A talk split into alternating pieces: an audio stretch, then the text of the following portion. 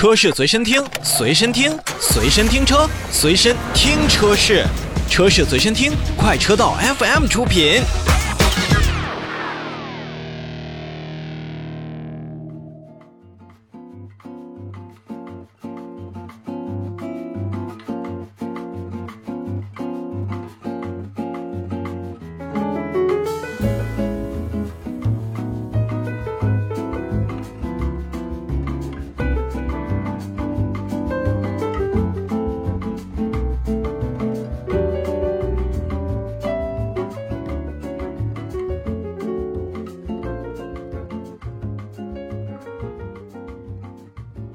欢迎来到今天的新车来了。咱们刚才说完了一些电动车型、纯电车型啊，新能源车的这个市场的动态之后呢，要跟大家聊一聊咱们自主品牌所推出的一款新车——星途。这个奇瑞汽车旗下的高端品牌已经经过了几年的发展，可以说呢是让我们越来越熟悉了。而其品牌的火星 M3X 的架构呢，也不断升级，它在产品上也是有了更多的更新。比如说，星途品牌旗下的新品星途追风在近日正式上市，售价区间呢十万九千九到十一万六千九百元。新的上市呢，也是让消费者在 SUV 市场，尤其是在十万、十一万、十二万这个区间呢，有了一款更多元化的一个选择。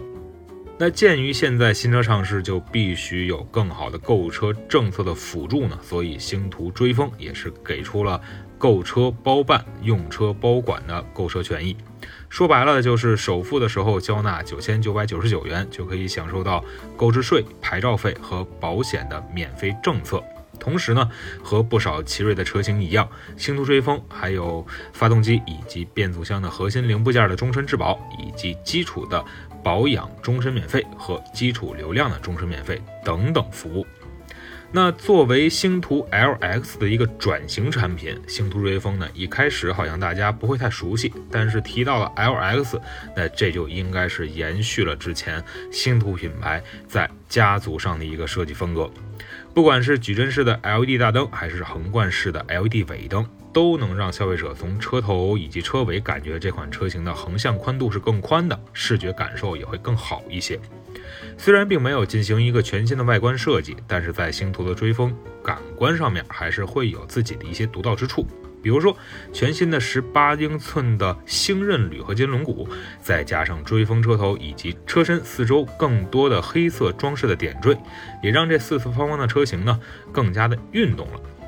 而且呢，是为了突出外观上的运动和年轻感，新车在内部呢，除了我们比较熟悉的双十二点三英寸的悬浮横贯式的液晶屏之外呢，星途追风还在中控区域加入了拉丝材质的一个面板，而座椅呢，也是增加了红黑双色缝线的撞色设计。虽然目前星途品牌售价较低的车型，呃，追风在配置上面还算是可圈可点的。比如像索尼音响、氛围灯、全景天窗、自动空调、N95 级别的空调滤芯这样的配置都是放到了追风车内，让消费者用更少的预算换回来更多的配置。这一点想必也能吸引一部分消费者对于这款车型是有更多的关注的。而奇瑞汽车旗下的4.0的雄狮智云系统也可以实现语音的交互控制、声源定位等等这样的能力。那并且借助车家互联能力的凌风智能，驾驶员呢还能在车内远程去操控智能家居，或者说是使用手机软件来进行操作等等这样的问题。AR 的实景导航以及五百四十度的全景影像，也能提升一部分消费者在使用车辆上的便捷性和安全性。和之前 LX 不同呢，星途追风目前上市的车型呢，它是装配了 1.5T 的发动机。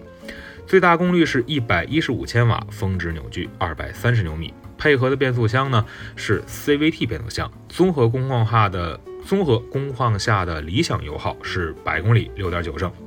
虽然在国内市场当中呢，同价位的车型使用的 DCT 变速箱不在少数，但是 CVT 的使用呢，我相信会让一部分对于 DCT 就是双离合器变速箱有想法的消费者。会更加觉得这款追风呢是会皮实耐用的。那在之前试驾星途 TX 的时候呢，就觉得星途品牌的车型驾驶起来其实是比较欧化，比如说它的底盘的滤震能力啊、韧性啊，都是属于目前国内比较主流的水平。